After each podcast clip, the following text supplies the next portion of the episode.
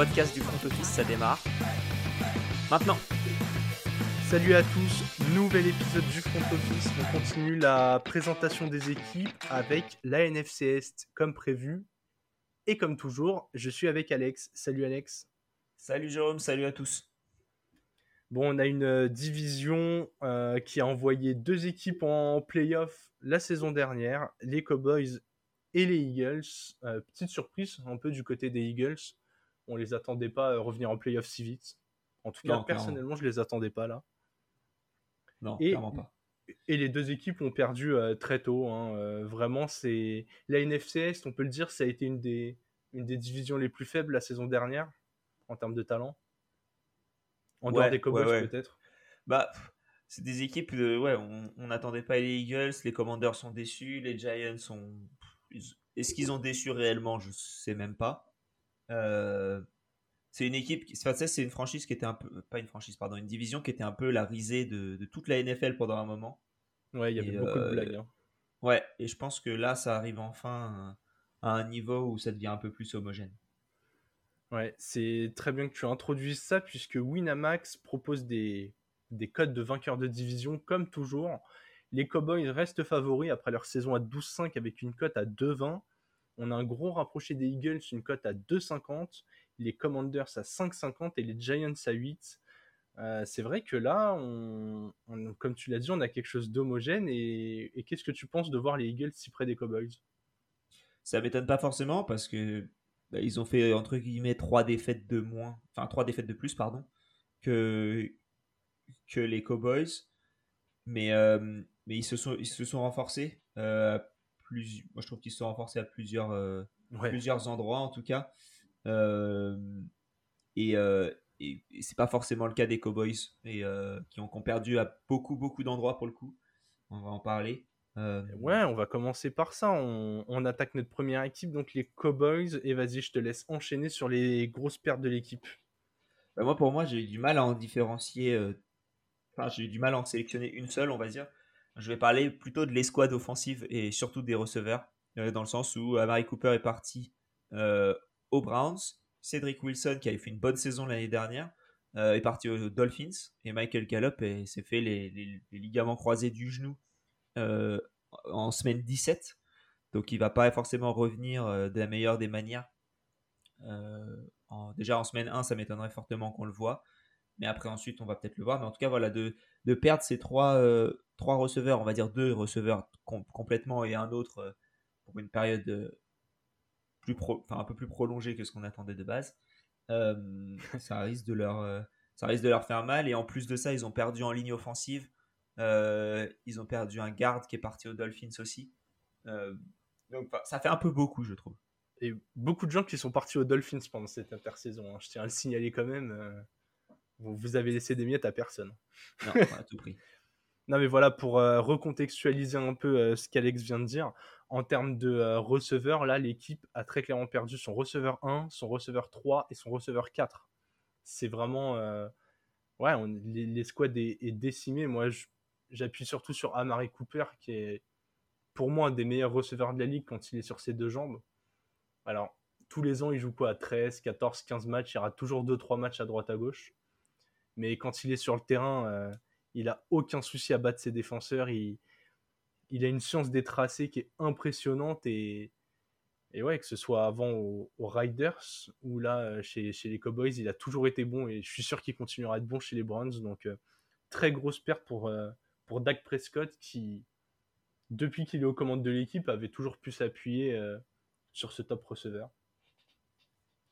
Au niveau des arrivées, ils ont essayé de compenser un petit peu Alex. Ouais, moi je vais juste noter euh, un, receveur qui va un peu dans la lignée de l'épisode précédent sur les Packers. Euh, c'est un peu la hype du training camp et, euh, c'est Jalen Tolbert qui est un troisième receveur du, drafté au troisième tour cette année. Visiblement, il est très bon. À la base, j'avais mis James Washington parce que je pensais qu'il pouvait faire une bonne saison. Euh, le receveur qui venait des, des Steelers, qui avait montré quelques, quelques bons plays, notamment quand il y avait Mason Rudolph. C'est dire que si on lui met de Mason Rudolph à Dak, je pensais qu'il pouvait faire du sale. Malheureusement, il s'est blessé pour toute la saison, donc on le verra pas cette année. Euh, et je pense que Jalen Tolbert il peut prendre du coup la place que Cedric Wilson avait euh, parce que je pense pas que la place d'Amari Cooper puisse la prendre tout de suite, quoique. Je pense que c'est plus une place pour Michael Gallup quand il reviendra de blessure. Et mais Tolbert, je pense qu'il a un rôle à jouer qui peut être très important et être une, bah, voilà, un bon joueur pour, euh, pour Dak. Ouais, je suis totalement d'accord. Moi, plus vraiment qu'une recrue, j'attends le retour de Gallup qui, la saison dernière, partait encore une fois sur des bonnes bases. Encore c'est un de ces receveurs un peu sous-estimés, mais qui fait toujours le travail. Que tu es content d'avoir en, numéro 2 slash numéro 3 ou 2 bis comme vous voulez. Mais d'affronter des corners un peu plus faibles. Et je pense que parfois les retours de blessures, ça peut réinjecter de l'énergie dans l'équipe, surtout quand c'est un joueur qui, qui, connaît déjà le système. Donc voilà, moi j'attends vraiment avec impatience son retour. Et je vais enchaîner avec mon joueur clé. Surtout qu'il va encore avoir un, vrai receveur numéro 1 qui, du coup, prend une dimension euh, incroyable dans cette équipe. C'est Sidi Lem. Il va avoir un rôle clé. Il doit assumer euh, désormais ce rôle de numéro 1 et, prouver euh, que le talent qu'il a peut s'exprimer même en ayant le plus de pression sur les épaules. C'était déjà quasiment le cas avec Amari Cooper. Hein. Ils étaient sur un split 50-50 quasiment il avait déjà un peu plus de target. Euh, Cooper faisait euh, plus de yards par euh, target, je crois, quelque chose comme ça. Enfin bon, c'était une relation très très équilibrée. Là, il est devenu le mal alpha de l'escouade. Donc j'attends vraiment qu'il s'impose totalement, qu'il continue sa progression de, jeunes joueurs et, et qu'il permette au, trio Lem, Gallup et, Tolbert de, briller et de faire briller Prescott. Surtout si Dilem c'était vraiment bah, le receveur où tout le monde pensait que c'était le meilleur de la draft. Euh, quand il a été pris, au final, euh, c'était la même draft que Justin Jefferson. Donc, est-ce que ça a été le meilleur? Je sais pas. Mais je, suis un peu étonné quand même de voir euh, une progression, on va dire, stagnante de sa part. Il est très bon, mais je m'attendais à ce qu'il passe le next level quand tu vois Jamar Chase qui arrive en, une saison et ce qu'il arrive à faire. Justin Jefferson, alors qu'il y avait Adam Thielen à côté de lui, et qu'il a Kirk Cousins. Dans le sens où voilà, je m'attendais à mieux de la part de CD Lamb. Je pense qu'il est dans une meilleure situation qu'un Jefferson, par exemple, et, et, il fait pas aussi bien, entre guillemets. Donc, euh, le, ne pas voir Amari Cooper à côté de lui, ça va vraiment être intéressant à, voir pour le coup. Ouais, je te trouve un peu dur avec lui, sachant que Prescott a raté une saison, tu vois. Je me dis, euh, t'arrives saison, euh, saison 1, tu, tu, tu, croises ton quarterback. c'est pas simple. L'année dernière, il était un peu en mode retour de blessure. Il était bon, mais tu sentais qu'il avait encore un, peu peur Prescott. Je pense que cette année, c'est vraiment euh, celle du décollage. Puis je le trouve déjà euh, vachement doué, surtout comme tu l'as dit, on l'attendait comme le meilleur de sa classe de draft. Et pourtant, il n'avait pas été drafté en receveur 1. C'est la même qu'Henry Ruggs, je crois. Oui, c'était Ruggs en 1, Judy en 2. Ouais, Ruggs, euh, Judy et Lemb en, en 3 Lemb. Ensuite, c'était Jalen Rigor et ensuite Justin Jefferson. Ah, Jalen Rigor, enfin bon. on parlera de l'équipe qui l'avait drafté après. Ton joueur clé, Alex, est de l'autre côté du ballon. Comme souvent, on, se complète bien là-dessus. Ouais, bah là, moi, j'ai parlé de, de, Micah Parsons, qui avait fait une énorme saison rookie l'année dernière. Incroyable. Euh, défenseur rookie de l'année. Euh, et je crois qu'il était dans la discussion même pour être euh, bah, défenseur de l'année tout court. Il n'avait pas eu au final. mais là, je pense que voilà, les Eagles se sont renforcés, on en parlera plus tard. Les Commanders, pour moi, se sont pas du tout renforcés et on en parlera plus tard aussi. Et les Giants, je pense qu'il y a moyen de faire quelque chose. Mais Micah Parsons, il peut avoir le côté euh, je vais détruire Carson Wentz et je vais détruire Daniel Jones. Je vais. Ne, commencez pas à penser que vous pouvez faire quelque chose contre nous, vous avez aucune chance. Et je pense que voilà, il peut avoir ce rôle un peu de, patron de la défense. Et euh, je pense qu'il peut très bien y arriver en tant que sophomore. Il va prendre une dimension différente, je pense, cette année. Euh, et, ouais, ça va être bien de le voir, euh, de voir s'il est, comment dire, si la première année était juste euh, une anomalie ou si c'était quelque chose qui, peut répéter sur la durée. Je pense plus que c'est la deuxième option. Ouais, je, je, pense aussi, en tout cas, très très fan du joueur et très très fan de son, de son duo avec Trevon Diggs. De, deux jeunes joueurs qui, qui s'éclatent bien dans les squads défensifs des Cowboys. Des Cowboys qui, qui respirent la, stabilité, sur le banc de touche en tout cas. Euh, pas de changement, toujours Mike McCarthy aux commandes, Kellen Moore, Kellen Moore pardon, en offensive coach et Dan Quinn defensive coach. J'ai l'impression que ça fonctionne bien. Hein. Les... Notamment, les, deux coordinateurs sont, souvent cités pour des postes de head coach ou l'ont déjà été. C'est quand même des coachs qui sont reconnus. Kellen Moore, j'ai été étonné qu'il n'ait pas un poste cette année. Ouais, euh, notamment, du coup, peut-être au, au, Texans, je m'attendais à ce qu'il puisse partir là-bas. Euh, et puis au final, non. Donc, euh, c'est très bien pour les, pour les Cowboys et Dan Quinn qui avait été quand même un, bon head coach, notamment à Atlanta. Ouais, totalement d'accord. Bien fan de ce qu'il faisait avec la défense d'Atlanta. En tout cas, Las Vegas a confiance en ses jeunes, en ce staff, et propose un over-under à 10,5 victoires la même question que d'habitude, Alex. Est-ce qu'ils vont gagner plus ou moins que 10,5 victoires? Moi, je vois plus. Euh, voilà, ils sont dans une division où je pense que tu as 4 matchs faciles. Euh, et, ouais, donc euh, je les vois facilement faire, faire plus que, que ce nombre-là.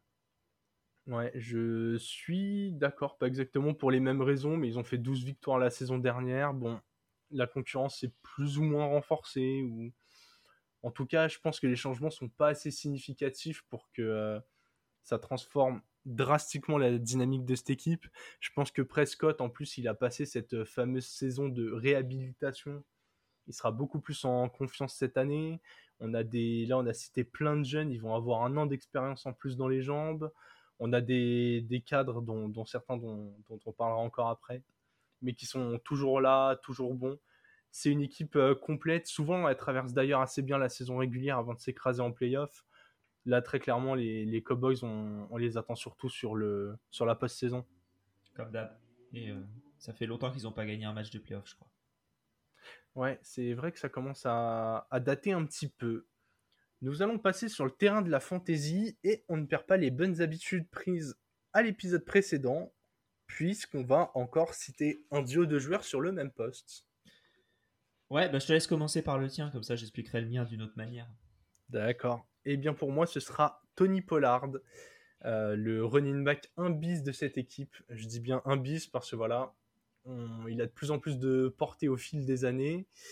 Mais au-delà de ça, il a cette dimension euh, où il reçoit des passes, beaucoup de passes. Il, a notamment été pendant le camp d'entraînement utilisé dans le slot. Donc voilà, pour des tracés euh, courts avec des réceptions pour aller chercher des yards après ses réceptions. Il a ce profil qu'on attend en fantasy d'un running back et il est pas cher du tout. Comme d'hab, quitte à prendre un receveur, un bis ou deux, prenez un joueur qui peut avoir un vrai upside en cas de blessure du titulaire. Un running back, un bis. Pardon. Je précise, on sait jamais.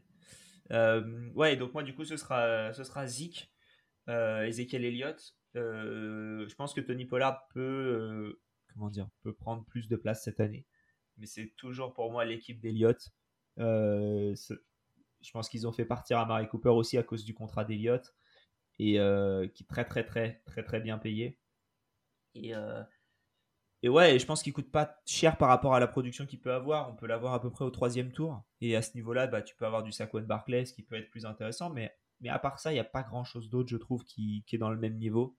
Et euh, si tu prends un Justin Jefferson et un Cooper Cup au premier tour, tu prends running back, running back ensuite, je pense que ton Zig, ça peut être un très très bon joueur bah, pour ça, quoi, pour t'accompagner dans ta saison. Tiens, bah, je, te pose la question parce que j'ai lu un peu euh, ce débat hier sur Twitter. Si tu as le choix entre Zeke et David Montgomery, sur qui est-ce que tu pars cette année en fantasy? Hmm. ça, dépend, ça dépend de mon équipe. Ça dépend de comment mon équipe elle est construite. Euh, si c'est pour euh, si je fais running back, running back, running back, et du coup c'est le troisième, non, ça me ferait chier. Je préfère attendre. Je pense que Montgomery peut tomber plus bas. Du coup, je préfère prendre Zig d'abord. Ok. Ok, ok. Niveau euh, qui peut aller, qui peut être plus loin en tant que, qui peut aller le plus haut? Je pense que Montgomery peut aller plus haut, mais il est dans une équipe tellement éclatée que j'ai du mal. Ouais, ouais, ouais, je suis 100% d'accord. Je pense que les joueurs offensifs, autant les prendre dans des attaques qui tournent bien. Hein. Donc je suis 100% d'accord avec toi. On va passer à la deuxième équipe de cette division, les Eagles. Les Eagles, donc, avec une cote de vainqueur à, à, 2,50 chez Winamax contre les devants des Cowboys. Les bookmakers les placent vraiment en, gros challenger là. C'est euh, assez impressionnant de voir la confiance. Et on comprend pourquoi. euh, après avoir parlé d'abord des, pertes des Cowboys, je pense que du côté des Eagles, c'est intéressant de parler des arrivées. Ouais, bah au début j'avais mis la même que toi, euh, et puis je me suis dit quand même, euh, il faut parler des J. Ouais. Brown. Euh, c'est quand même assez fou que bah, de ne pas en parler. Mais ouais, AJ Brown qui est arrivé du coup en provenance des Titans dans un trade le soir de la draft qui était assez inattendu parce que je pensais que AJ Brown allait être payé par les Titans Ouais. et, et je m'attendais pas à ce qu'il soit tradé. Il a pris ensuite son petit chèque de 100 millions de dollars, donc très très bien pour lui. Il arrive dans une équipe avec Jalen Hurts qui manque terriblement d'un receveur numéro 1. Euh, Terriblement, Ah, genre. Dev- Devonta Smith, euh, pour toi, ça avait pas le potentiel d'être un 1 pour moi, Devonta Smith, c'est un excellent numéro 2 ou un 1 Ouais. bis. Mais pour moi, tout seul, il tient. d'accord. J'ai du mal à le voir tenir la route. Donc, euh, le fait d'avoir un, un- un joueur en plus d'un autre profil, Devonta Smith, qui est assez petit et, et- et vif, on va dire, alors qu'AJ Brown, c'est un monstre. Donc, euh, d'avoir ces deux profils-là également, bah, ça va t'aider dans une équipe qui va beaucoup courir. Euh, donc, euh, voilà, ça va faire beaucoup de play action et je pense que d'avoir ces deux options, bah, très intéressant. Ouais, je suis totalement d'accord. Et d'ailleurs, tu as parlé du chèque qu'a pris AJ Brown. Quand on voit comment il a été payé, je, je comprends que les Titans se soient pas alignés et, et ça sent quand même fort la reconstruction pour nous. Ouais. Autre recrue excellente dont je vais parler, James Bradbury. Hum, J'adore les cornerbacks. hein, je, pense que je le dis assez. Dans cette ligue, on en a besoin. Ils avaient déjà Darius Lay et ils sont allés mettre James Bradbury de l'autre côté. On a une des meilleures squads de cornerbacks de toute la ligue quand on voit que les Cowboys se sont euh, affaiblis au poste de receveur, hein, on, l'a dit juste avant, je pense que les, les Eagles tapent vraiment très fort du poing sur la table. Et en plus, Bradbury, ils ne le volent pas à n'importe qui, puisqu'ils le prennent aux Giants, qui sont aussi dans la division. Donc c'est un peu euh, une pierre deux coups, on se renforce, on affaiblit un concurrent direct qu'on va jouer deux fois. J'adore ce recrutement. Et je vais même être obligé d'enchaîner avec un troisième joueur. Je pense qu'on est un peu obligé de le citer. Parce que là, on a cité deux gros noms, mais ils ont aussi signé Hassan Reddick, euh, joueur défensif des Panthers pour trois ans. Pareil, chez les Panthers, c'était une des valeurs sûres. Je, trouve que les Eagles ont réussi leur intersaison, mais sur toute la ligne. Ouais, clairement, clairement. Bah, ils ont fait, euh, voilà, ils ont, ils veulent voir aussi euh, s'ils peuvent gagner. L'année dernière, ils n'avaient pas l'équipe pour gagner et ils sont allés en playoff. Ouais. Donc là, tu te renforces euh, avec bah, trois bons joueurs et, et ouais, bah, forcément, à voir ce que ça va donner, mais, mais c'est vrai que c'est plutôt positif. Et au-delà des recrutements, on va parler des pertes et, et vraiment, on a eu du mal à en trouver, Alex. Ah bah moi, clairement, je j'en vois pas. C'est un peu, moi, ce sera plus une perte mentale, on va dire, dans le sens où l'année dernière, c'était un peu la même chose que pour les Bengals. Je veux dire, c'est pas Ouais. au même niveau, mais c'est un peu le, la perte d'effet de surprise, d'insouciance et tout. Tu vas avoir une pression qui arrive euh, parce qu'il va falloir gagner sur les deux trois prochaines saisons, je pense, si tu veux espérer quoi, si tu veux vraiment espérer quelque chose. Et, euh, et le fait de ne pas pouvoir jouer complètement décomplexé, bah, j'ai peur que ça, ça les inhibe un petit peu. Mais, euh, mais voilà, ils ont tout pour gagner, je trouve. Et le fait d'avoir une perte majeure comme ça, bah, au final, c'est que c'est pas si grave et que t'as pas perdu grand chose. Ouais, je suis 100% d'accord avec toi. Au niveau des pertes, j'ai mis euh, le cornerback Steven Nelson. Et c'était vraiment histoire de dire, euh, là, c'est une perte mineure quand tu fais venir James Bradbury pour le remplacer. Vraiment, euh, pour ceux qui n'auraient pas suivi toute l'intersaison, refaites-vous les mouvements des Eagles. C'est ouais, c'est impressionnant. C'est vraiment une des équipes qui s'est armée pour jouer la gagne de sa division et voir ce que ça valait en playoff. Et je suis d'accord avec toi, je pense que euh, les cycles dans les sports américains, quand on n'a pas un, Tom Brady ou, un Tim Duncan pour parler de la NBA, c'est des cycles qui sont très courts, c'est des cycles qui durent 3, 4, 5 ans, allez 6 ans maximum si vraiment euh, le, management est bon. Et tu as besoin de continuer à aller en playoff dès cette année, d'affronter des grosses équipes, de voir ce que ça vaut. Et je vais enchaîner avec mon joueur clé. Tu as besoin de savoir si Jalen Hurts c'est ton QB pour l'avenir. On avait eu la... Il y avait eu pas mal la question avant la saison dernière.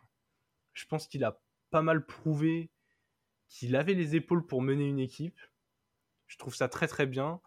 Et, et je vais pas aller plus loin, mais j'ai envie de te poser une question. Est-ce que tu lui vois un plafond plus élevé à celui de Lamar Jackson? Euh, plus élevé, non, parce que je pense que la, comment, le, le- ce qu'on a vu de Lamar Jackson au niveau de son plafond, il est monstrueux. mais je pense qu'il a le potentiel d'être MVP de la ligue. mais pas au même niveau que.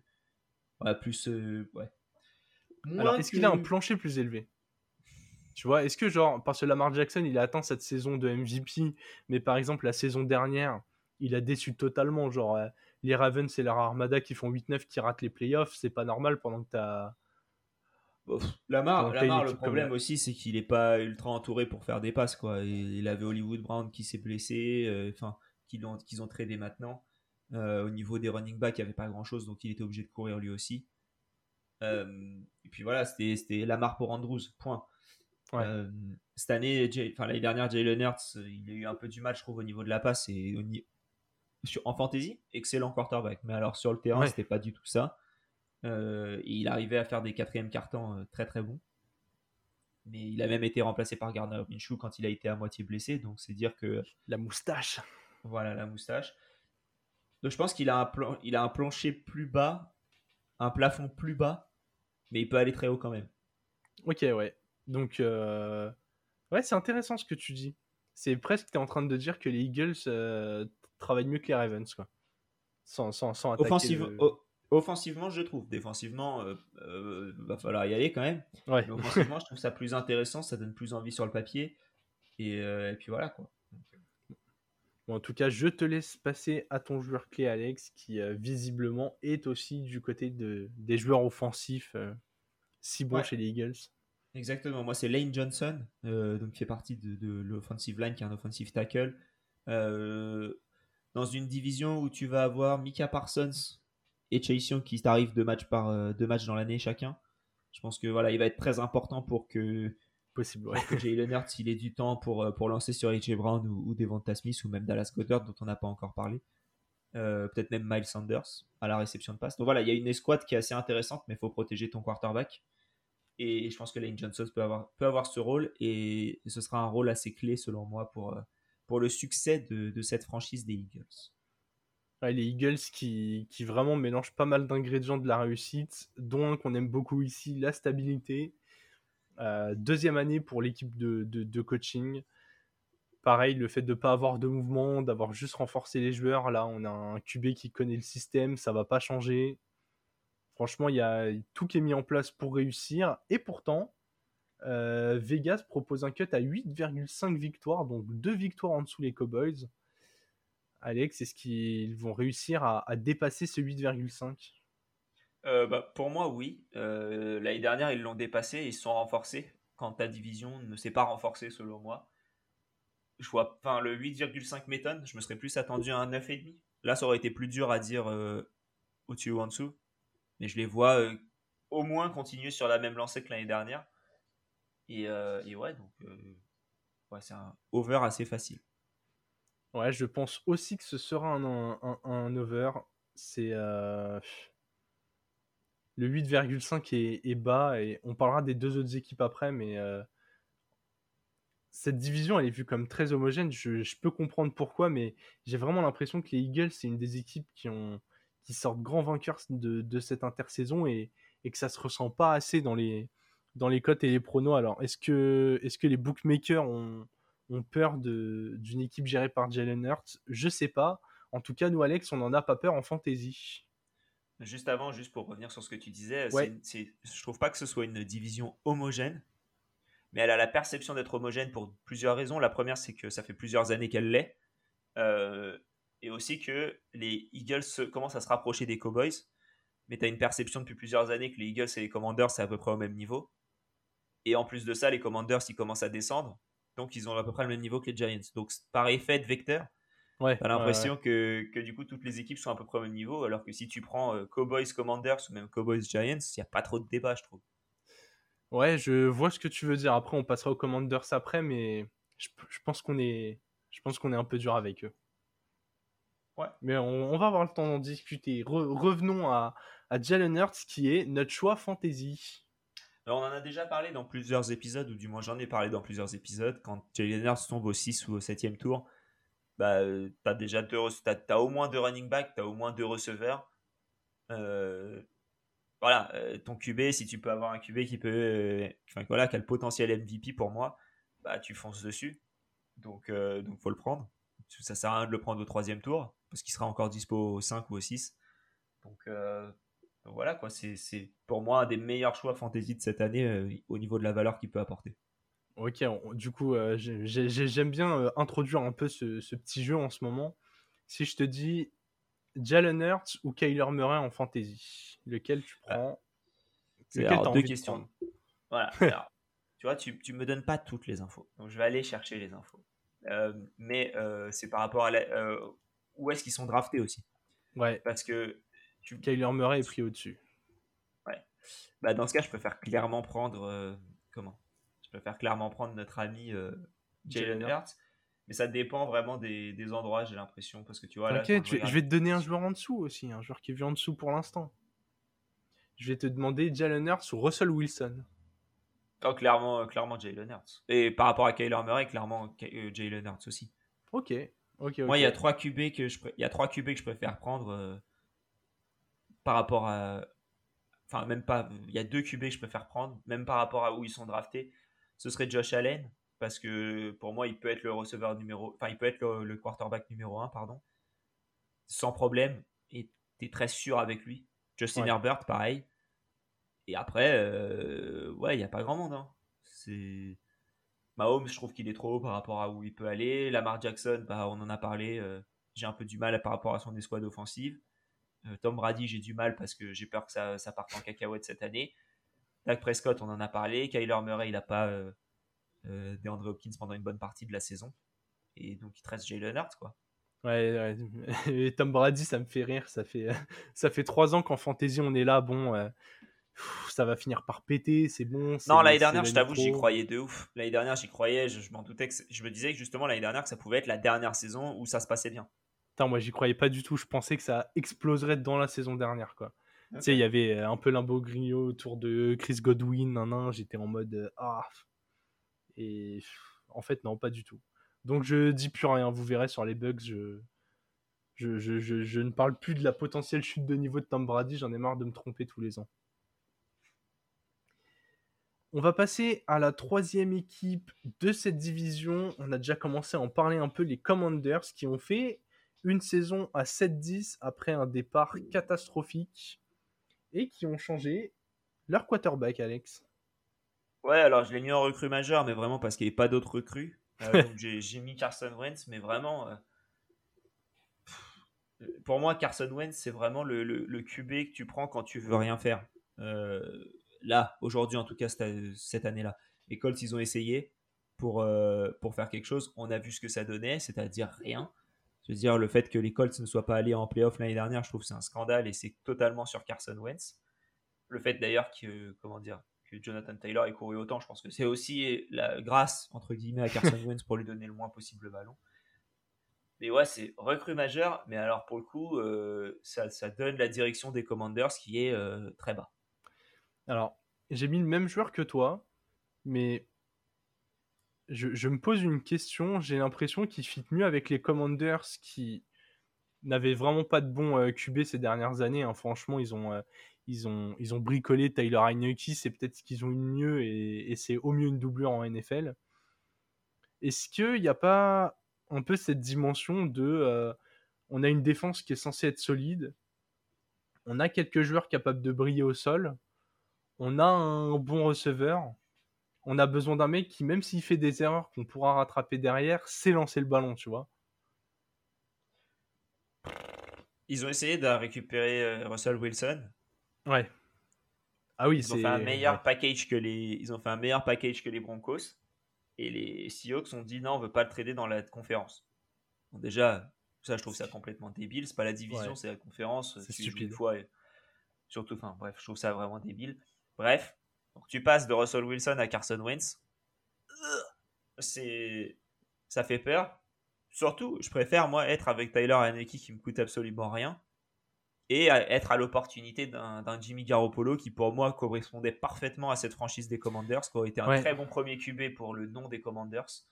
Euh, voilà, mec qui est beau gosse, tu vois, tac tac. Euh, ça, ça, a plus de gueule à Washington, c'est sympa. Bon gestionnaire, euh, fait peu d'erreurs. Euh, ouais, le seul point positif de Carson Wentz, c'est qu'il aime la couleur moutarde et la couleur ketchup, qui est la couleur des, des Commanders, quoi. Mais à part ça, euh, ouais, non, j'y crois absolument pas à Carson Wentz. J'espère pour les Commanders que j'ai tort. Mais, je, ne me vois pas avoir tort là-dessus pour le coup. Surtout que notre cher quarterback a perdu en protection. Puisque euh, on a la même perte majeure. Vas-y, Alex. Bah, on a, il a perdu Brandon Scherf, euh, qui est parti du côté des Jaguars dans leur, euh, dans leur, comment, dans leur dépenses de crédit card. black, black credit card qu'ils avaient cette année là pour l'intersaison là. voilà, c'est bon, ils ont ils ont voulu dépenser partout. Ça pour le coup, je trouve que c'est une de leurs meilleures recrues. On en a parlé on en a parlé. Je trouve voilà, que c'est une, si ce n'est leur meilleure recrue. Donc forcément, bah, c'est la perte majeure de, pour moi des, de nos amis. Euh, des Commanders. Des Commanders. Merci bien. Je suis en train de chercher en même temps par qui ils l'ont remplacé. Ils l'ont remplacé par Andrew Norwell, euh, qui venait d'ailleurs des, Jaguars.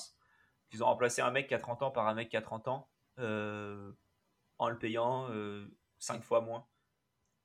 Ok. au niveau du business, c'est intéressant. Au niveau sportif, je trouve ça pas spécialement intéressant. Ouais, et puis du coup, ça justifie mal le choix de ton QB. Si genre t'as saigné des, tes finances ailleurs. J'ai l'impression que les Commanders, ils, ont une défense de top équipe, même s'ils ne l'avaient pas montré l'année dernière. Ils ont déjà, tu vois, un peu la moitié du chemin qui avait été fait. En attaque, ils ont McLaurin, c'est un receveur euh, alpha. Ils ont une escouade de coureurs qui, franchement, peut largement tenir la route, des profils bien complémentaires.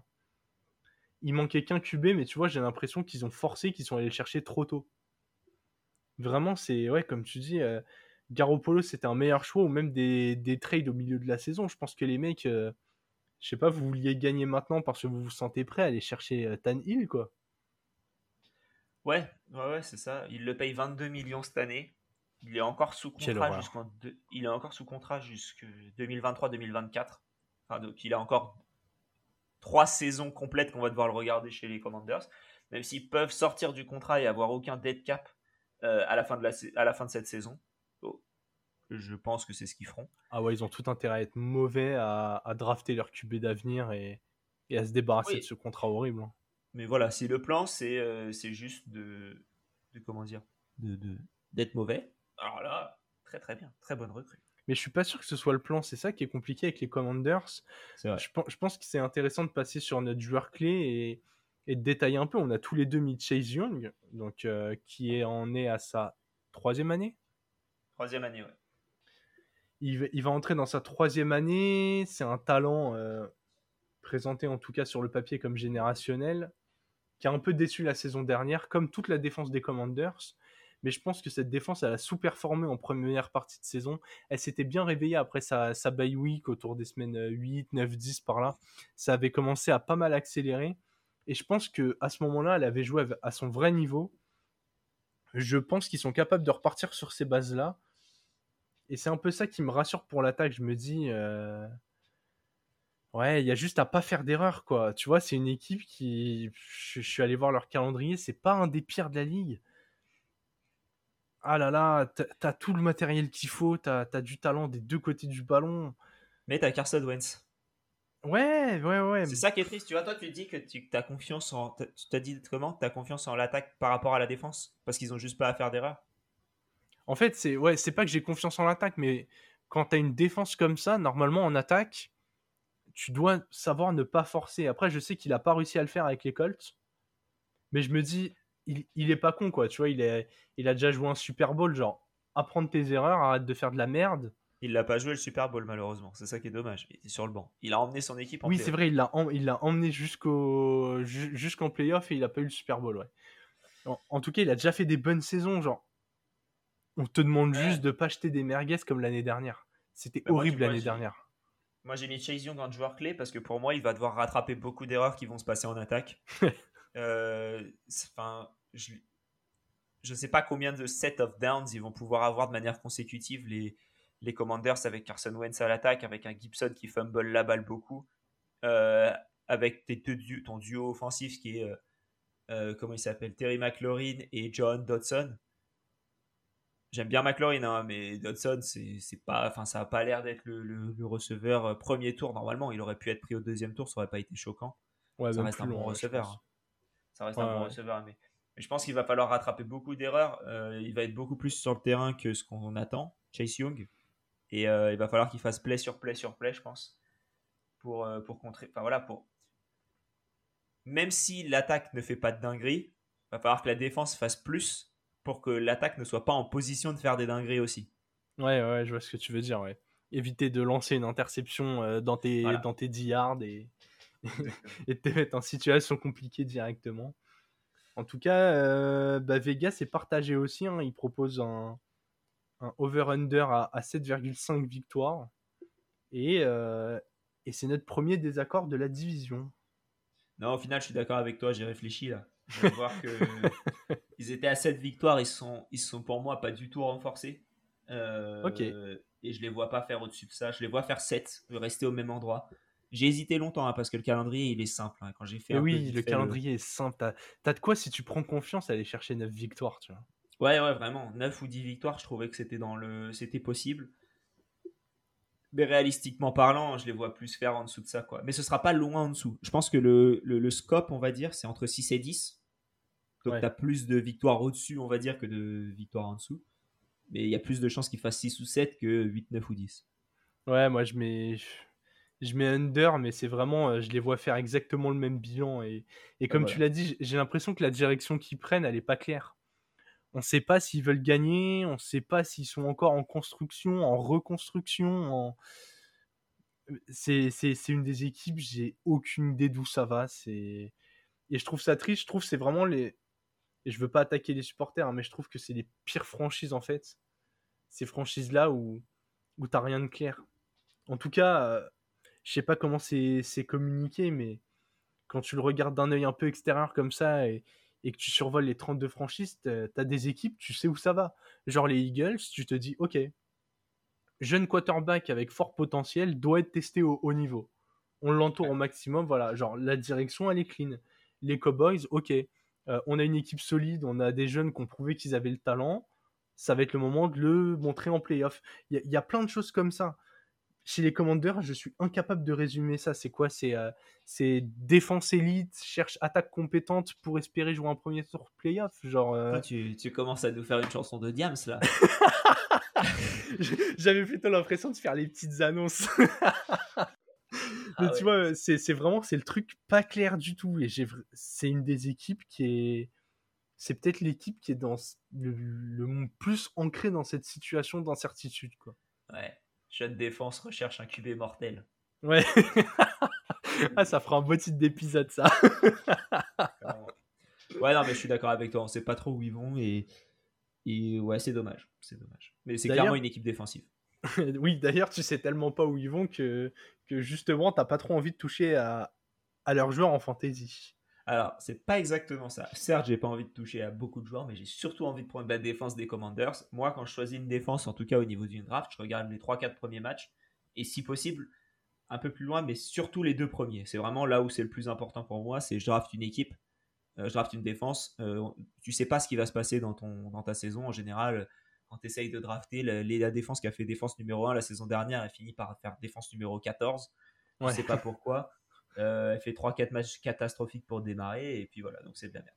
Donc moi, je vais regarder les deux premiers matchs euh, pour me dire où est-ce que tu as le plus de chances de succès. Ma défense numéro 1, je sais que c'est les Browns, c'est la défense que j'ai envie d'avoir le plus parce qu'ils ont 4 matchs faciles pour démarrer. Mais ma défense 2, c'est les Commanders parce qu'ils démarrent par les Jaguars et les Lions. Donc les deux équipes qui étaient les plus nulles l'année dernière euh, au niveau du bilan. Et les Commanders, comme tu disais, niveau défensif, qui étaient sur une bonne série avant de finir la saison. Euh, et, je pense qu'ils peuvent continuer cette dynamique-là sur les deux premiers matchs et, faire des, des, plays, des sacs, des fumbles, un peu de tout ce qu'il faut pour faire des points. Et, donc voilà pourquoi, je, si je dois choisir quelqu'un des, des Commanders, ce sera la défense, je pense. Ouais, j'aime le, j'aime le, choix stratégique de donner toutes les chances de gagner les premiers matchs. Comme tu l'as dit, euh, c'est hyper important. On fait un petit point fantasy, mais euh, quand vous jouez en fantasy, vous cherchez pas à avoir une équipe euh, moyenne avec des avec forcément genre euh, des joueurs un peu bons partout. Ce que vous cherchez, c'est gagner vos matchs chaque semaine. Donc à chaque fois, votre but, c'est de faire le meilleur total par semaine. L'équipe que vous draftez, vous allez la modifier. N'hésitez pas à attaquer avec, euh, si vous avez un dilemme entre deux joueurs à la draft ou entre deux, deux défenses, n'hésitez pas à prendre celui qui va vous permettre de gagner les premiers matchs, qui va prendre de la valeur et peut-être qu'il sera plus simple à trader derrière. Donc j'aime Ah, beaucoup le choix. Ouais, et puis un point aussi, c'est que beaucoup de gens font leur équipe par rapport à euh, tiens, en playoff, euh, contre qui ils jouent quand c'est les playoffs euh, NF, fantasy. Donc Ouais. semaine euh, 15, 16, 17. faut déjà y aller. hein. contre qui ils vont jouer. Voilà, exactement. Mais, mais si tu as un calendrier catastrophique sur les 8 premières semaines et qu'ils te font gagner aucun match sur les 8 premières semaines, bah ça sert à rien en fait. Donc vaut mieux, quand tu draftes, pour moi, vaut mieux drafter pour tes premiers matchs. Ta, ta victoire en semaine 1, elle est plus importante que ta victoire en semaine 15 si t'es pas en playoff. Quoi. Ouais, ouais, je suis totalement d'accord. Moi, en fantasy, je vais aller sur McLaurin. Comme d'habitude, un, un receveur qui fait, euh, qui fait ses stats, peu importe le QB mauvais qu'il a. Là, euh, il a un QB peut-être un poil moins mauvais que ces dernières années. Il a un, un receveur euh, qu'Alex et moi voyons comme un receveur bis, hein, clairement pas du, du talent d'autres receveurs de cette draft Mais qui va aider. mais voilà, qui va aider. Et du coup, je pense qu'au prix d'un McLaurin, c'est toujours intéressant d'aller le chercher. Même quand il est pas bien ciblé, même quand c'est des ballons difficiles, euh, McLaurin, c'est le genre de joueur, il vous fait euh, que 4 ou 5 réceptions, mais elles vont suffire à faire 80-90 yards. Et il va vous assurer un, plancher à 11, 12, 13 points. Potentiellement, quand il met le petit TD qui va avec, et bah, on commence déjà à titiller les 20 points. Vraiment, c'est le rapport qualité-prix et surtout, euh, bah, surtout j'ai envie de toucher à personne d'autre dans cette équipe. quoi. Ouais. Les squads de, les squads de, de, de running back, euh, un petit mot dessus, mais euh, la hiérarchie est pas claire. Gibson semble vraiment pas en forme en, en cette pré-saison. Il, déjà, il faisait beaucoup, pas mal d'erreurs la saison dernière, mais il semblerait qu'il a un peu perdu la confiance du staff. Ils ont drafté Brian Robinson, donc déjà les, les portées entre ces deux-là pourraient être partagées. Et on a Plus McKissick. voilà, qui agit toujours à la passe. Donc en fait, là, on est vraiment sur un comité de trois joueurs dont on sait jamais lequel va produire. Donc une fois qu'on a fui ça, une fois qu'on a fui le quarterback et, euh, que j'ai pas tellement envie de parler des défenses, sauf quand elles sont monstrueuses, euh, reste McLaurin. Voilà. Cette division va se conclure avec les Giants. Les Giants côté à 8 euh, chez Winamax. Winamax les voit derniers de la division. Ça, ça va pas faire plaisir à notre ami Marc des Fantasy Ballers, mais euh, t'inquiète, je suis, je suis là pour défendre les Giants. Les Giants qui ont pourtant fait 4-13 la saison dernière, donc on comprend un peu le, le pronostic et qu'on fait une intersaison. euh, comment tu la qualifierais, Alex? Compliqué. hein. Compliqué de qualifier cette intersaison. Je suis d'accord. Je pense qu'on peut commencer à, par- à parler de la perte majeure parce qu'on en a déjà parlé. Ouais. Euh, mais voilà, ils ont perdu James Rad- Bradbury, pardon, qui était vraiment le, le, bah, le- le point fort de cette défense, le, le corner, du coup, qui est parti aux Eagles. Et, et je pense que ça, ça va faire très très mal pour eux, Euh, surtout dans les matchs qui sont pas dans la division. C'est une ligue qui est de plus en plus à la passe. Et, euh, et ouais, je pense que ça va faire très très mal. Et... Ouais, je suis assez d'accord. hein. Le, le talent d'un d'un joueur comme ça, c'est. Ça fait. Ouais, c'est- je, je comprends pas encore de comment tu peux perdre un joueur comme ça. Et... Après, le.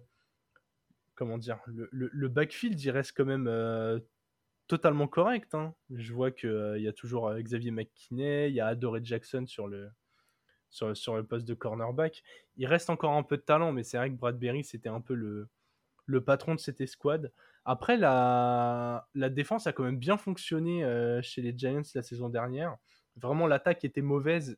Quand je dis bien fonctionné, attention, c'était une défense genre moyenne bonne, mais qu'on prenait plein la gueule parce que l'attaque avançait pas du tout. Donc ils étaient Ça, sur le terrain tout le temps, ils étaient fatigués. Je veux bien. Et quand je regarde un peu les, les- les joueurs qui sont partis des Giants, donc il y a Austin Johnson, le defensive tackle, qui est parti aux Chargers. Euh, voilà, 14 millions sur deux ans, ça veut bien dire ce que ça veut dire. Ouais. Il y a un autre cornerback qui est parti aux, aux Dolphins aussi, Bon, un peu moins, 3 millions par an, donc c'est pas énorme non plus. Bradbury qui est parti, Lorenzo Carter qui est parti aux Falcons, et Jabril Peppers qui est parti à la nouvelle à, à- à New England. Donc c'est pas euh, voilà, c'est pas les, les- les pertes on va dire majeures que sont James Bradbury, mais c'est quand même des, des pièces intéressantes qui s'en vont aussi. Donc c'est c'est- c'est dommage quoi. Mais ils ont pu euh, drafter Kayvon Thibodeau, qui était vu comme un des gros talents de cette draft. Alors, euh, draft qui était assez incertaine, mais j'aime beaucoup le, ouais, beaucoup le recrutement qu'ils ont fait. Je pense que dans ce front seven, il va avoir de l'impact directement. C'était vraiment un des points forts des Giants la saison dernière. Donc voilà, je, je me dis que rajouter une pièce là où tu es fort, j'aime bien l'idée, toujours d'avoir ces, ces, tranchées assez solides.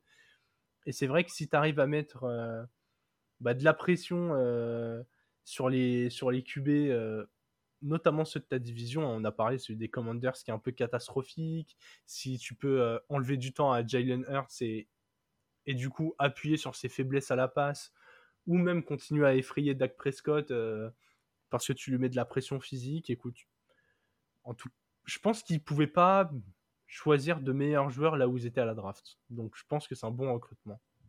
Ah bah ça je suis totalement d'accord. Thibodeau, fallait le choisir à cet endroit-là parce qu'ils avaient surtout un besoin je trouve en, offensive line. Euh, donc moi je m'attendais plutôt au début de la draft à ce que Thibodeau parte un petit peu plus tôt et qu'ils aient le choix entre Neil et, euh, et l'autre dont j'ai perdu le nom qui est parti. Parti où d'ailleurs? Je sais plus. Bref, le pick numéro 6. Euh, et au final, ils ont pris du coup Thibodeau d'abord parce qu'il restait deux offensive tackles qu'ils voulaient absolument. Donc, ils ont bien drafté, ils ont drafté de manière intelligente. Ouais. Et, puis, bah, ça, c'est cool, quoi. Toi, de ton côté, Alex, c'est plutôt en attaque qu'on voit, euh, qu'on voit du recrutement? Ouais, alors moi, pour moi, j'ai voulu noter un, duo. Euh, déjà, pour démarrer, c'est le head coach qui est arrivé, donc Joe Judge, qui, est, qui a été gentiment remercié et remplacé par Brian Dable, qui était l'offensive coordinateur des Bills. Euh, en plus de ça, Mike Kafka, devenu offensive coordinateur, qui était l'ancien coach des quarterbacks des Chiefs. Donc des références plutôt correctes, on va dire. Plutôt pas mal, Pour développer notre ami euh, Josh Allen et Patrick Mahomes. En plus de ça, ils ont recruté Tyrod Taylor pour faire doublure. Et là où j'ai envie de parler de Tyrod Taylor, c'est que partout où il va, le quarterback rookie, en général c'est un rookie, euh, devient bien meilleur. Sur les trois, les trois derniers où il a été, ça a été euh, aux Browns, où il a été devant puis derrière Baker Mayfield qui a fait la, une des meilleures saisons rookie pour un quarterback. Ensuite, il a été aux Chargers, où il s'est fait euh, perforer le poumon pour permettre à, notre ami Justin Herbert de devenir un des meilleurs QB rookies. Je crois d'ailleurs qu'il a fait la meilleure euh, saison rookie de l'histoire pour un quarterback. C'est facile à dire maintenant, mais c'est voilà, tous les trucs augmentent.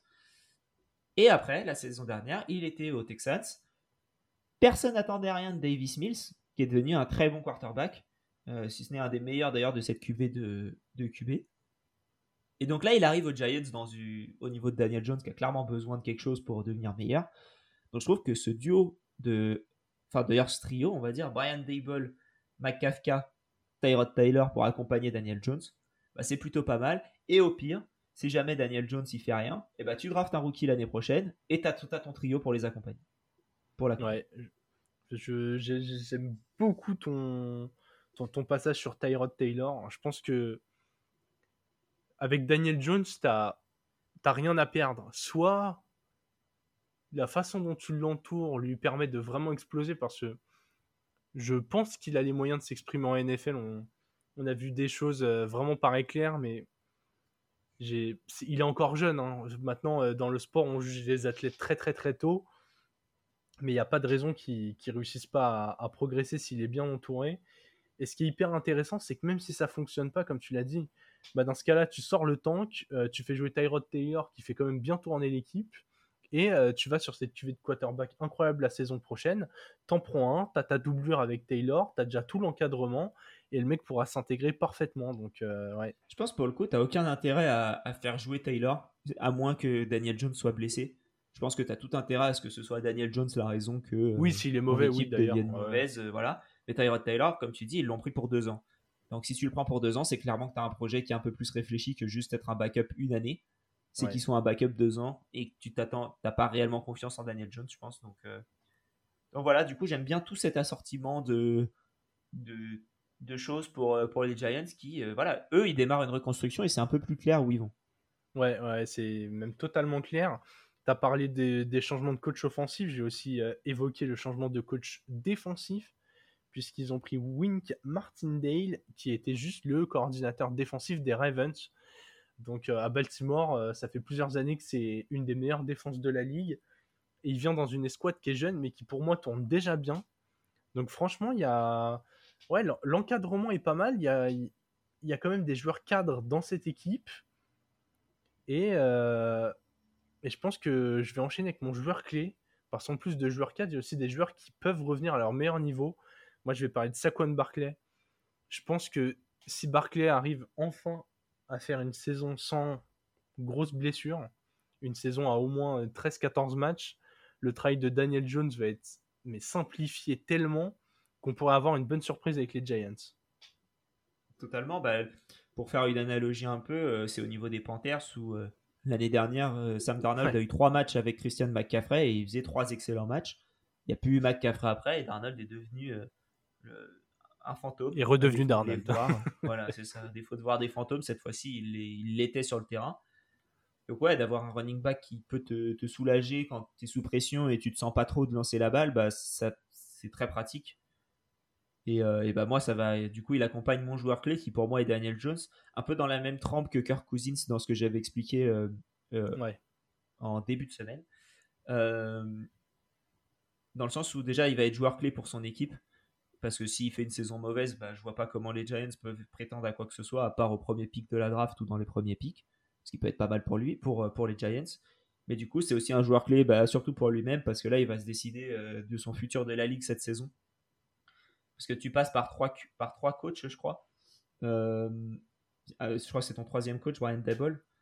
Mm. Si c'est ça, si tu, si tu réussis avec personne, tu vas devenir un backup et, et, et, encore. Donc, Ouais, le profil de Daniel Jones, euh, j'ai envie de dire que s'il réussit pas en tant que titulaire, je suis même pas sûr que ce soit le genre de profil que tu as envie d'avoir en backup. Bah, tu peux, parce que tu vois des joueurs qui sont pas ouf et qui sont backup. Euh, tu avais CJ Beathard pendant un moment qui était backup pendant je sais pas combien d'années. T'en as qui sont pas bons, tu vois, et qui sont backup. Drew Locke, il va être backup pendant quelques années avant de partir, tu vois. Ouais, mais tu euh, sais, j'ai l'impression qu'en backup, tu cherches un peu ce profil game manager, meilleur passeur que, que coureur et tout. Tu vois, genre. Euh, pense à Gino Smith. Pense à. Euh, comment il s'appelle euh, C'était Mike White, Mike John, enfin, John Johnson, je sais pas quoi. Enfin, tous ceux qui étaient aux Jets. je veux dire, Daniel Jones, je pense qu'il a plus de talent que les trois quarts des backups qui sont présents en NFL. Et c'est pas pour rien d'ailleurs qu'il est titulaire aujourd'hui. Il y a de l'espoir en lui. Et je pense que voilà, il est meilleur que pas mal de backups. Ah, mais ça, je suis d'accord. Hein. Et, pour moi, rien ne l'empêcherait d'être backup derrière. comment? S'il si, fait rien cette année, rien n'empêche d'être backup derrière Patrick Mahomes une saison et de faire un peu euh, le, la trajectoire Mitch Trubisky. Ouais, ouais, ouais. En tout cas, euh, moi, c'est un joueur que j'aime bien, donc euh, j'espère que ça va fonctionner. Las Vegas leur met un cut au même niveau que celui des Commanders, à 7,5. Du coup, dans cette division, pour vous résumer ça, on a les Cowboys prévus à 10,5, les Eagles à 8,5 les Commanders à 7,5, les Giants à 7,5. Pour ça qu'on parlait de, de division euh, homogène, en tout cas sur la, la vision des spécialistes. Qu'est-ce que tu en penses de cette euh, over-under, Alex? C'est très élevé, je trouve. Euh, c'est une équipe qui va reconstruire, qui je ne vois pas gagner du tout cette année. Ils ont fait 4 victoires la saison dernière. Ils se renforcent au niveau de l'attaque, qui était leur point faible, certes, mais de là à doubler leur, leur win total, je trouve ça un peu élevé. Parce que du coup, il faut qu'ils fassent 8 pour pour battre ce over-under. Je ne vois pas du tout ça arriver. Donc du coup, je, je, les mets en under et assez facilement, même si le calendrier n'est pas euh, mauvais pour eux. C'est ce que j'allais dire. En fait, les calendriers de la NFC Est sont euh, faciles cette saison. Déjà, ils, se jouent entre eux déjà. Donc, euh. Ouais, déjà. déjà, c'est un bon point. Moi, limite, s'il y avait la possibilité de dire middle, c'est ce que j'aurais mis. Et je le trouve mais taillé à la perfection. Pour moi, ils feront 7 ou 8 allez, je vais quand même tabler plus sur 7. Ça va être un, ça va être un under. Je, les vois bien en, 7-10 la saison prochaine. Donc, Ce serait une euh, belle saison déjà pour passer de 4 à 7, euh, ce serait bien. Pour la franchise, je pense pas que ça servira à grand chose. Parce que tu perds ton pic de draft qui peut être intéressant. Après, faut voir en fait. Tu vois, le seul souci que j'ai quand je donne des pronos de bilan avec des équipes, c'est que j'ai l'impression que si tu te mets dans cette dynamique où tu commences à gagner, tu es capable en fait de prendre de la confiance et d'aller chercher ces quelques équipes que, euh, que sur le papier t'es pas censé battre et très vite tu te retrouves à 9 et tu fais les playoffs, tu vois. C'est vraiment toujours ce, cet élément-là où, où j'ai du mal à, à me dire, euh, ouais, over-under, tu vois, quand, euh, quand il est assez large, genre s'ils avaient proposé 9,5, je mets under et je, je justifie même pas, tu vois. Ouais. Mais quand t'es autour comme ça, quand t'es un peu dans ces zones où t'es quasiment à l'équilibre, tu te dis que si les mecs ils gagnent des matchs au bon moment, qu'ils se retrouvent à être à 4-3 et que, tu vois, il n'y a pas de blessure, ça prend la confiance, genre, euh, il y a quand même du matériel qui te, qui te laisse un peu d'espoir, quoi. C'est vrai. Et en fantasy, je trouve que c'est une équipe intéressante. Bah, y a, on va dire que t'as pas énormément, énormément de choix, moi je trouve. Euh, Mais je trouve que tous les choix sont une, une bonne value, tu vois. Oui, bah on va dire moi c'est pour ça que j'ai mis Daniel Jones euh, dans le sens où je pense qu'il coûte rien du tout euh, par rapport à ce que tu as. Si tu es dans une ligue à un quarterback, il coûte rien. Quand tu es dans une ligue super flex ou à deux quarterbacks, il va coûter un peu plus. Mais pas grand chose Et quand pas même. grand chose quand même, ouais. Et, euh, et voilà, il a le- si il, comment dire, s'il n'arrive pas à faire euh, ce que tu attends, c'est-à-dire euh, d'exploser, bah, il t'a rien coûté, donc euh, bah, voilà, tant, pis, tu le cut et puis basta. Mais s'il réussit à exploser, bah, t'as un quarterback qui peut être excellent pour, pour absolument rien niveau prix. Ouais, et qui en fantasy a cette fameuse upside au sol, puisque Daniel Jones c'est un, un QB qui court pas mal. Je crois que la saison dernière, il a fait autour de 300 yards, 250, 300 yards par là. Donc voilà, c'est quand même un QB capable de, faire avancer le ballon à la course. Pour moi, ce sera Kadarius Tony, le, le receveur qui est vraiment prévu pour être le numéro 1 lors de la saison à venir. J'ai vu quelques chiffres passer sur Twitter, notamment sur son euh, talent à créer de la, de la séparation et à attraper des ballons contestés. En termes de profil, il est souvent comparé à Stephen Diggs. Donc voilà, je me dis que euh, le duo qu'on a donné là, Daniel Jones, Kadarius Tony, j'ai l'impression que c'est la version du pauvre de euh, Josh Allen, euh, Stephen Diggs, tu vois, la version euh, très low cost, la, ve- la version de chez Action. La version Wish. Ah, Mais ouais, il y a un peu de, il y a un peu de ça dans le profil du joueur et, et ouais, pour un, pour un receveur 1 d'une équipe, je trouve qu'il est vraiment pas cher, donc euh, assez content d'aller sur lui. Comme d'habitude, Alex, nous allons conclure cet épisode avec les deux questions habituelles. Première question, qui gagne la division? Euh, bah, pour moi, les Cowboys. Euh, voilà, j'ai aucun doute là-dessus, on va dire, et je pense que ce sera plutôt les Cowboys. Ouais, je suis assez d'accord avec toi. J'ai mis les Cowboys aussi, même si euh, du coup, je, je comprends le choix de Winamax. J'ai longtemps hésité entre les Cowboys et les Eagles. Je me dis que tu vois, si les Eagles ils commencent à, à pas mal tourner et que par exemple ils prennent un match aux, aux Cowboys et. En fait, tu vois, chez les Cowboys, j'ai l'impression que tu es à une blessure de voir pas mal de choses s'effondrer. Genre, si Dilem se blesse, euh, c'est foutu. Prescott se blesse, euh, c'est foutu. Euh, Il y a pas mal de joueurs comme ça où si juste on enlève un, c'est mort. J'ai l'impression que chez les Eagles, c'est moins le cas. Donc, voilà, je mets les Cowboys, mais attention quoi. Combien d'équipes en playoff? Euh, pour moi, deux, je vois les Cowboys et les Eagles en playoff, et je ne serais pas surpris si les Commanders font un push et arrivent à, à comment dire, à réussir à faire 10 victoires, comme j'en ai parlé un peu avant. Ok. Mais, euh, mais, je, mais je partirais plutôt sur deux, mais assez, assez sûr, on va dire, que j'en j'en vois deux en tout cas en playoff. J'en vois deux aussi, et vous l'aurez compris avec mon, ma petite explication d'avant, je vois plutôt ouais, Cowboys et Eagles euh, si je devais en voir deux. Eh bien, c'est sur ces belles paroles que nous allons conclure cet épisode. Je pense que le suivant sera sur la NFC West, si nos plans euh, restent tels quels. Alex, Ouais. encore une fois, merci beaucoup pour ta participation. Avec plaisir. On vous retrouve très très vite pour le prochain épisode. Attention, ce sera l'avant-dernier. On arrive au bout des, présentations. Et après tout ça, euh, après la présentation des équipes, on a un gros programme à vous proposer à la rentrée. Donc n'hésitez pas à nous suivre sur Twitter, at le front office. On se retrouve très vite. Bonne écoute et vive le football.